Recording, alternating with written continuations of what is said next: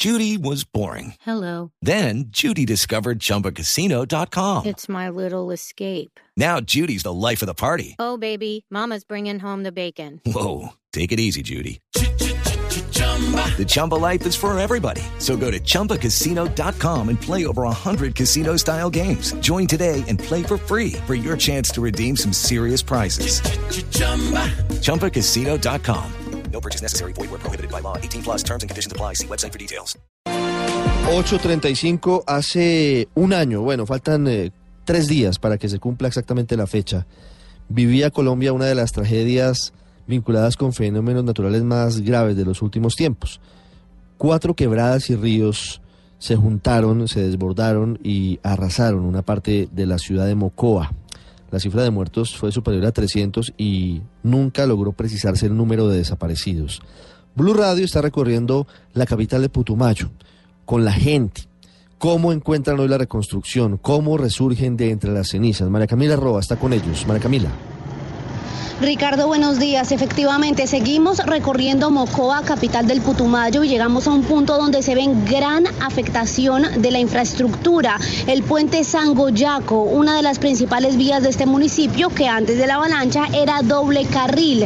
Los carros transitaban en doble sentido. La corriente hace un año tumbó una parte del puente que el gobierno se comprometió a reconstruir inmediatamente, pero hoy lo que vemos aquí en esta vía es que se eh, conducen los carros en un solo sentido, solo para llegar al centro del municipio y hay caos en el sentido de bajada porque las tractumulas y todos los vehículos tienen que tomar una vía alterna más angosta que queda abajo de la plaza de mercado de Mocoa. Pero vamos a hablar con la gente sobre este tema. Eh, señor, buenos días, su nombre, bienvenido a Blue Radio. Muy buenos días, mi nombre es Wilson. Eh, aquí estamos para contarle lo que hace un año ha pasado. Se nos llevó una parte del puente del río Sangoyaco y esta es la hora que no se han iniciado las obras todavía. Señor, yo veo acá que esto está ya cercado, como ya hay eh, pues las retroexcavadoras. ¿Esto siempre ha sido así? ¿Siempre ha habido pues obras activas? No, mire que hace una semana hicieron un encierro con unas lonas y eso porque supuestamente iba a llegar, iban a llegar unos ministros, no sé, eh, unos altos mandos para que miraran supuestamente que eh, las obras se habían iniciado y no es así. Recién están cerrando, recién están haciendo lo que trabajan, pero ya se va a cumplir un año y esto, como pueden ver, no se no se ha hecho las obras. Señor, también hay otro puente, otra vía que es fundamental y es el puente terminal. Yo recuerdo que el plazo que dio el gobierno para arreglarlo había sido de tres meses. Ese puente que queda más abajo también ya está reconstruido, está reconstruido. De ese puente sí no hay ni esperanzas tal vez porque imagínense, si aquí está cerrado apenas con unas lonas, ese puente de allá ni siquiera han hecho nada por arreglarlo.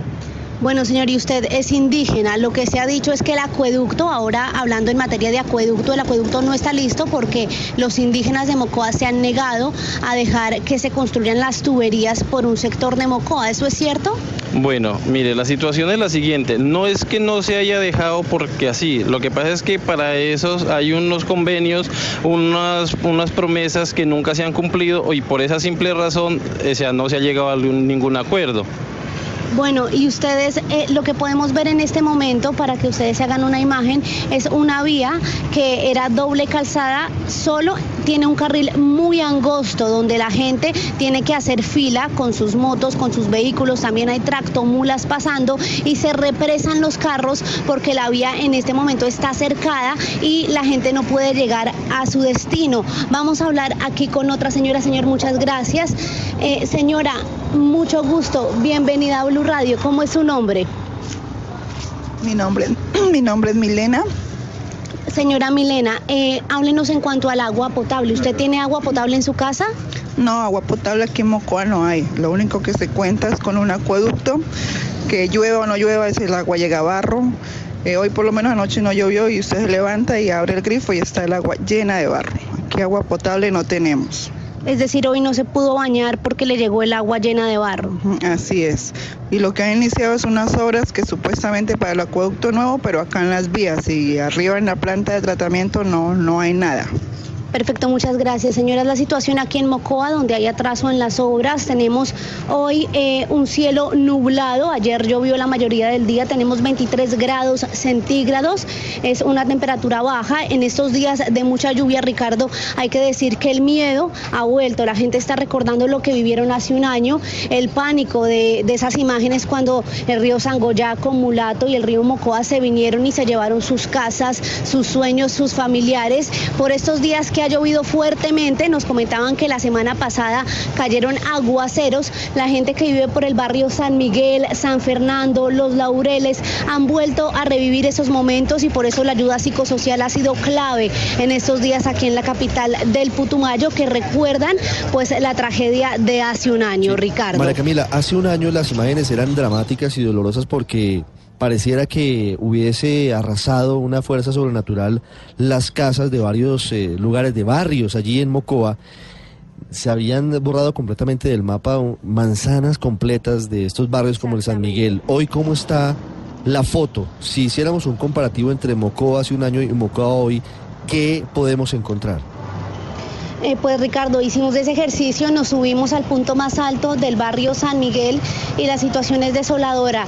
Lo que vemos es las mismas piedras, usted recuerda la imagen de que eran rocas gigantescas del tamaño de casas de dos metros, también habían rocas, son esas mismas rocas en el mismo sitio de hace un año, eh, rodeadas pues de derrumbes y ahora la maleza ha crecido a tal punto que se come las rocas, que rodea completamente esas rocas y esos derrumbes, el pasto es está pues eh, de metros de altura y aún, Ricardo, lo más triste es que en esos derrumbes hay gente viviendo, gente que no tiene para pagar un arriendo. Hablamos con ellos ayer en un, todo un especial que usted puede ver en blueradio.com y nos contaban que eh, no, los no los han reubicado y ya se acabó el, el subsidio que era de solo seis meses que les daban para su arriendo, por lo cual han tenido que volver a las ruinas del barrio San Miguel.